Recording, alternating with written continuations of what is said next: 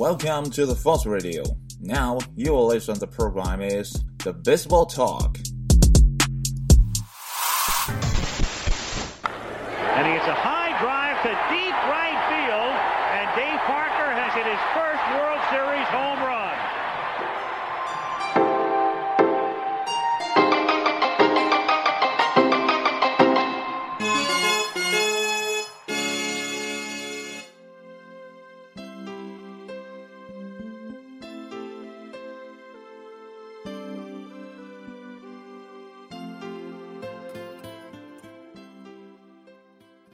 谈棒球，闲聊天，欢迎来到新的一期棒聊节目。今天呢，我们暂停棒球历史观这个系列啊，插播一期内容。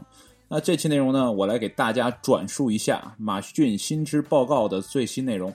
那这篇文章的内容呢，是马旭俊解读了《大西洋月刊》的一篇文章。这篇文章的名字呢，叫做《找到团队化学反应的方程式》。那这篇原文的作者呢，叫做本罗恩，哎，他是一名资深的撰稿人。为什么呢？今天要跟大家分享这篇文章呢？因为这篇文章呢是以棒球为例的。那好了，书归正传，我们先看这篇文章的第一部分。什么是团队化学反应？简单来说呢，有化学反应的团队呢，在整体表现上往往能体现出一加一大于二的效果，创造出呢超越原本预计的成绩。这个奥秘，研究者最开始呢是在分析棒球比赛的时候发现的。棒球这个运动呢比较特别，它首先呢是一个团队竞赛，但又特别强调个人表现。举个例子，在棒球比赛中，每个队员都有自己固定的位置，而个人表现，比如说投手投球的好坏，击球手打得怎么样，都会影响最终的胜负。所以说，如果既想分析团队整体表现，又想找出其中的个人因素，棒球比赛绝对是一个理想的分析对象。在两千年左右呢，分析棒球比赛的方法呢，还大多集中在数据分析，比如说。某个球员的过往成绩和表现，但慢慢的，研究者发现，即使按照最精准的数据所制定的棒球比赛预测系统，也经常失灵。如果说每个球员都有个技能分的话，即使每个人的分值和团队的分值都很高，也不代表他们总能赢过那些分值比较低的团队。即使排除运气和伤病等不可抗因素外呢，结果仍然是这样。研究者呢，据此发现，在那些以弱胜强的队伍中呢，存在着某种团队化学反应，让他们激发出了更强的战斗力。我给你讲一个美国传奇人物，叫大卫·罗斯，他曾先后为波士顿红袜和芝加哥小熊效力过。这些队呢，都是美国著名的棒球队。罗斯传奇的地方呢，并不在于他在球场上的表现有多英勇，实际上他在十五年的职业生涯当中呢。只不过有一个赛季是先发球员，其他呢都是当替补球员度过的。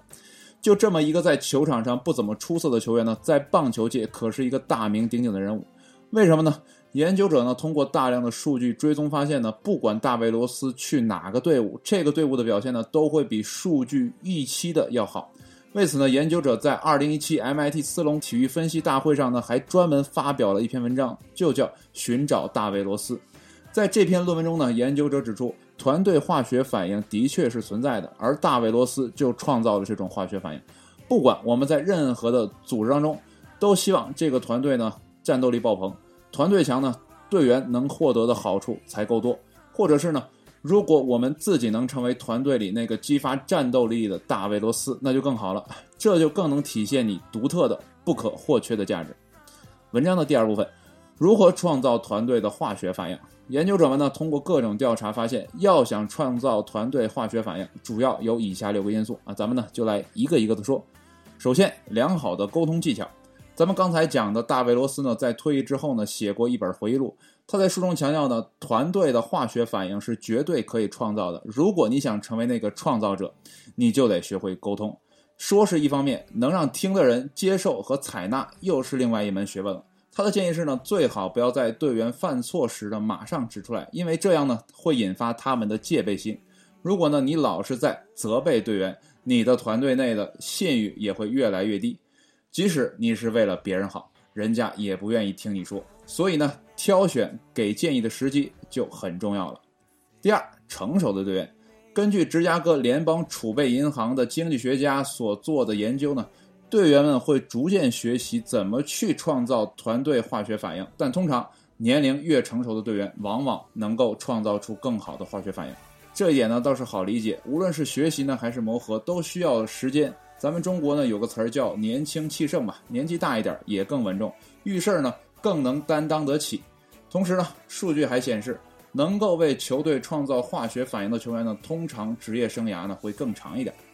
第三，庆祝式的肢体接触，你可能也注意到了，不管是在棒球还是在其他运动当中呢，队员在得分时呢都会击掌、拍背，哎，做一些庆祝式的肢体接触。加州伯克利分校的心理学教授呢。加扎伊尔专门做了研究，庆祝式的肢体接触呢非常的重要，因为呢它会表现出一种更高层次的亲密和接纳，这种行为呢会创造出咱们是自己人的这种情感连接，这个呢咱们是可以借鉴的。下一次呢，当你的家人或是同事呢有了好的成绩，你也可以和对方击掌啥的，但要注意场合和身份，尤其是性别，最好呢还是在同性之间进行的。第四呢，仪式化的行为，仪式化的行为呢有时候看起来很滑稽，却有效的帮助团队在面临巨大压力时呢放松心情并正常发挥。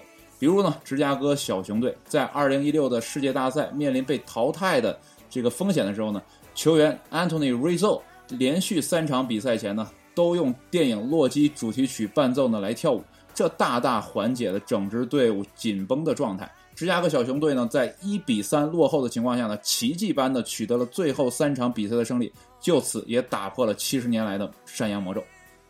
第五，长期稳定的队员名单，这一点呢也很容易理解。长期稳定的球队呢，当然比那些队员快速流动的队伍呢更有凝聚力，也更容易产生团队化学反应。最后呢，研究者还建议说，经常举办一些孩子气的活动，像是水球大战之类的活动，虽然看起来很幼稚，但却可以让队员更精力充沛，并且更能融入团队。看来呢，一个团队的稳定度。成员的成熟度、与他人的沟通技巧，还有其他的仪式化的辅助行为，比如说，当队友取得成绩时，让对方感受到你真心的为他高兴；或者在团队状态僵持时呢，通过一些轻松有趣的行为呢，来缓解这种紧张，都是影响一个团队战斗力的成绩的因素。不过呢，这篇文章呢，在最后也提醒你要格外小心两件事，他们呢。不但不能创造化学反应，反而会破坏整个团队的氛围。那么，文章的第三部分，如何避免破坏团队的化学反应？研究者发现呢，如果一个团队在年龄、种族、国籍、任期或薪水方面呢，都有很大的落差的话呢，就很有可能形成一道断层线。这些断层线呢，不但会破坏已形成的化学反应，还可能会激化团队里原本有的冲突，比如说形成小派系，或者导致团队成员之间的格格不入。还有一个重要的就是团队里的破坏者，可能呢你身边就有这样的人，他们呢很有潜力，甚至可以说是高潜力股，但因为呢各种原因表现的没那么好。这些人呢在团队里经常会忍不住发泄不得志的怒气。整个团队的化学反应也常常会被这种人给破坏了。那好了，这篇文章呢大致都读完了，不过呢略有删减。那本篇文章呢截获自付费专栏马旭俊新知报告，只因为呢他提到了棒球，我就顺手拿来跟大家分享一下。如果呢你还想听更多该栏目的内容，哎，请去得到。棒聊呢只聊棒球而已。那好了，今天这期节目就到这里了，谢谢你的收听，我们下期节目再见，拜拜。